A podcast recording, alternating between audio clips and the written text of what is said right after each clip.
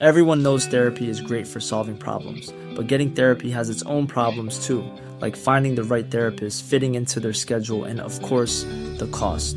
Well, BetterHelp can solve those problems. It's totally online and built around your schedule. It's surprisingly affordable too.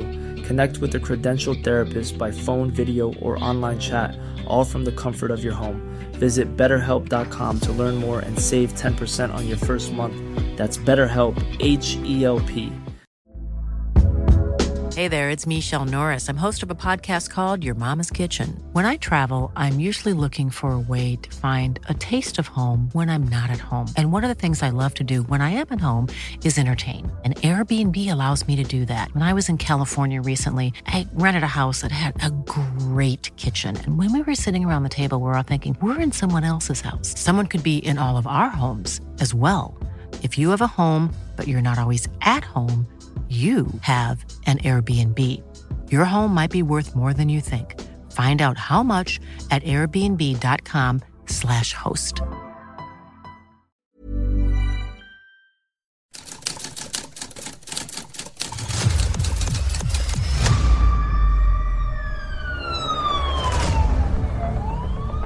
La prensa, 95 años publicando Lo que otros callan. Esto es Archivos Secretos de Policía. En 1962, al interior de su vivienda, un joven trabajador fue apuñalado con tanto odio con unas simples tijeras. Esta es la historia de la cruel muerte de un hotelero.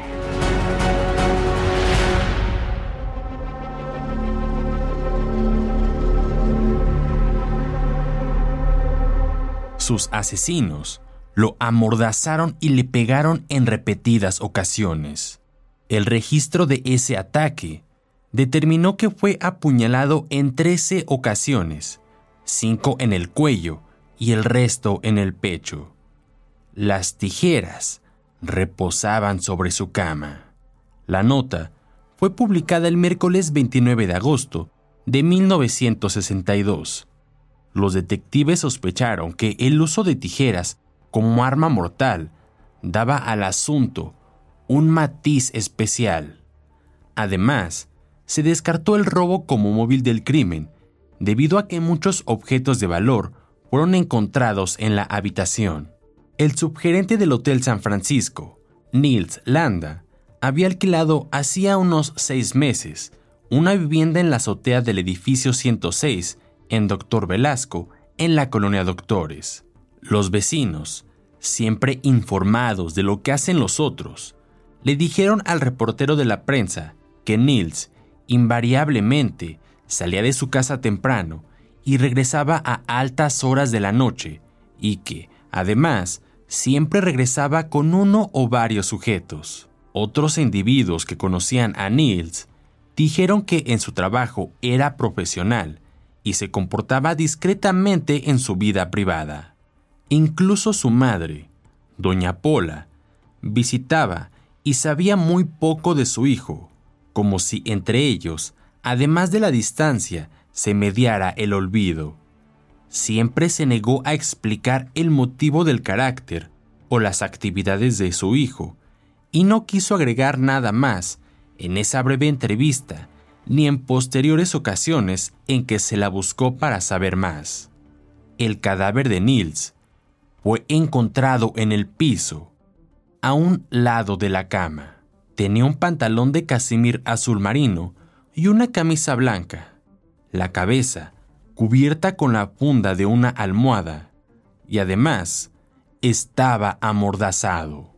Como se encontraron cuatro copas con residuos de licor, la policía supuso que por lo menos eran tres los testigos o actores de la mortal agresión.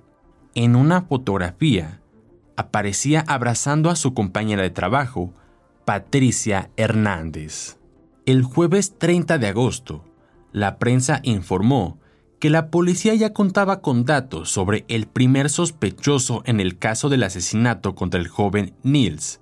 Se trató de Enrique Loera, quien prestaba sus servicios como contador y cajero en el Hotel San Francisco. El antecedente de este sospechoso se remontaba a hacía un mes, cuando, según los primeros reportes, hurtó la cantidad de 8 mil pesos de la caja del hotel y huyó rumbo a Guadalajara. De tal modo que Nils lo denunció ante las autoridades de la sexta delegación, pero no trascendió demasiado la investigación.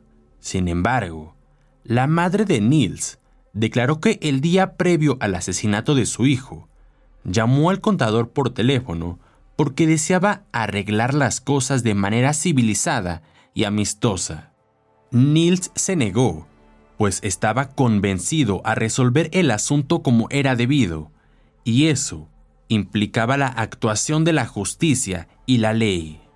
Y ante la negativa, Enrique lo amenazó de muerte, lo cual hizo plantearse a la policía la potencial hipótesis de que el asesinato se debió a esta situación. No obstante, los agentes veteranos sostuvieron la hipótesis del crimen pasional del círculo en el que se desenvolvía Nils, y sus planteamientos no eran meras conjeturas, sino que se sustentaban en las declaraciones que obtendrían de tres sospechosos a los que capturaron la víspera del 31 de agosto.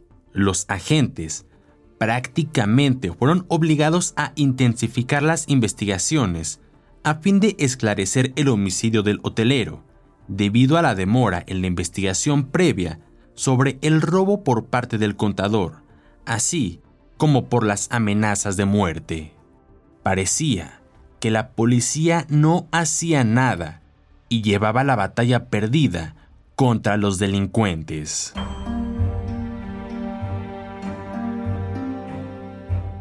Pasaron casi cuatro días sin tener noticias sobre los avances en la investigación, hasta que el 3 de septiembre se dio a conocer que tras haber encontrado en la casa de la víctima fotografías en donde se le veía acompañado de artistas de la época, se presentó una nueva hipótesis, que consistió en descartar que el crimen estuviera relacionado con el medio artístico. La policía comenzaba a impacientarse, pues los días transcurrían y la solución del caso no se vislumbraba, hasta que el 5 de septiembre informaron las autoridades que estaban muy cerca de aclarar el caso. Parecía un callejón sin salida, y todo se perfilaba a que el caso quedaría sin resolver, ya que a los días le siguieron semanas, y las semanas se convirtieron en meses desde el crimen. Fue hasta el jueves 18 de octubre de ese año que la policía consideró aclarado el asunto, al decir que dos ex empleados del Hotel San Francisco fueron los victimarios del subgerente Nils Landa y que el móvil fue pasional. Asimismo, también estaban inmiscuidas una secretaria y una telefonista del mismo hotel. Y como siempre, se sostuvo la hipótesis de los abuesos, es decir, que sí fue pasional el móvil del homicidio. De acuerdo con la nota del reportero de la prensa, Jorge Herrera, los amoríos entre las empleadas y sus compañeros marcaron la pauta a los investigadores para la solución del caso, y de este modo, los detectives tuvieron que romper la barrera del silencio establecida por las dos mujeres. Fernando Lima, ex integrante del ejército de Estados Unidos, y Luis Alberto Méndez, así como Patricia Hernández y María Guadalupe Villafán, fueron arrestados por los agentes del servicio secreto.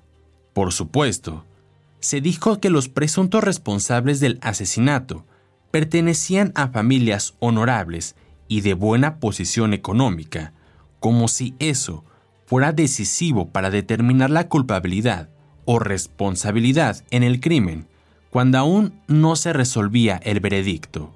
Los agentes revelaron el 9 de octubre de 1962 que Nils era novio de Patricia y estaban planeando su boda, pero la secretaria sostenía relaciones sentimentales al mismo tiempo con Fernando.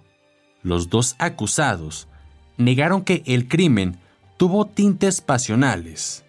Todo se debió a una ofuscación de Lima al saber que Nils no quería salvarlo de una situación crítica. Nils Landa fue asesinado la noche del 28 de agosto de 1962. Por otra parte, el servicio secreto pudo comprobar, con base en las declaraciones de varias personas que conocían a Nils, que en efecto era homosexual. No se pudo corroborar si ese dato era preciso para aclarar el crimen o si era necesario revelarlo para aclarar algún incidente de relevancia en el caso. Durante las diligencias, se detuvo a un profesor de danza como presunto autor del asesinato, pero ello se debió únicamente a lo que declaró la madre de Nils, la señora Pola, quien señaló a Graciano Ramírez. Se supo que los dos presuntos homicidas habían abofeteado a Nils 48 horas antes de asesinarlo con unas tijeras en su departamento de la colonia Doctores. Luego de ser detenidos, los jóvenes fueron consignados por el delito de homicidio y las empleadas fueron liberadas porque efectivamente no incurrieron en el delito de encubrimiento. Se hizo justicia y con el paso de los meses, el homicidio quedó en el olvido, pero el nombre de Nils Landa sigue vivo en los pasillos del Hotel San Francisco.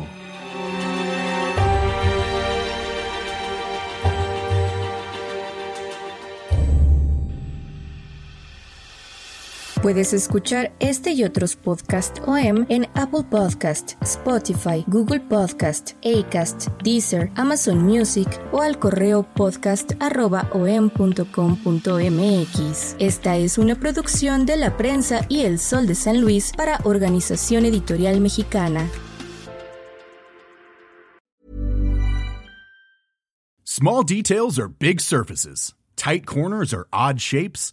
Flat rounded, textured, or tall. Whatever your next project, there's a spray paint pattern that's just right. Because Rust new Custom Spray 5 in 1 gives you control with five different spray patterns. So you can tackle nooks, crannies, edges, and curves without worrying about drips, runs, uneven coverage, or anything else. Custom Spray 5 in 1. Only from Rust Even when we're on a budget, we still deserve nice things. Quince is a place to scoop up stunning high-end goods for 50 to 80% less than similar brands. They have buttery soft cashmere sweaters starting at $50, luxurious Italian leather bags, and so much more. Plus, Quince only works with factories that use safe, ethical, and responsible manufacturing. Get the high-end goods you'll love without the high price tag with Quince. Go to quince.com/style for free shipping and 365-day returns.